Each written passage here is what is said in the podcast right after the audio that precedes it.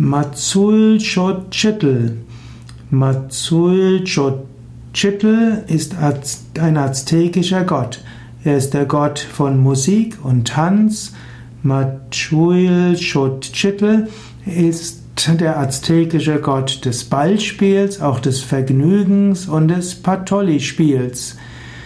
Matsulchochitl ist identisch mit dem aztekischen Gott Xochipilli, der Blumenprinz. Machuilxochitl bedeutet wörtlich die fünf Blumen. Hm, und so sind fünf verschiedene Dinge besonders heilig diesem Gott. Er ist der Gott der Spiele und der Lustbarkeiten, aber insbesondere der Aspekt des Exzesses. Manche sagen, dass Machuilxochitl Ähnlichkeiten hat, auch mit Bacchus und damit Dionysos und damit eine Art der Spiritualität verkörpert, die mit, mit Ekstase und eben Exzessen zu tun hat.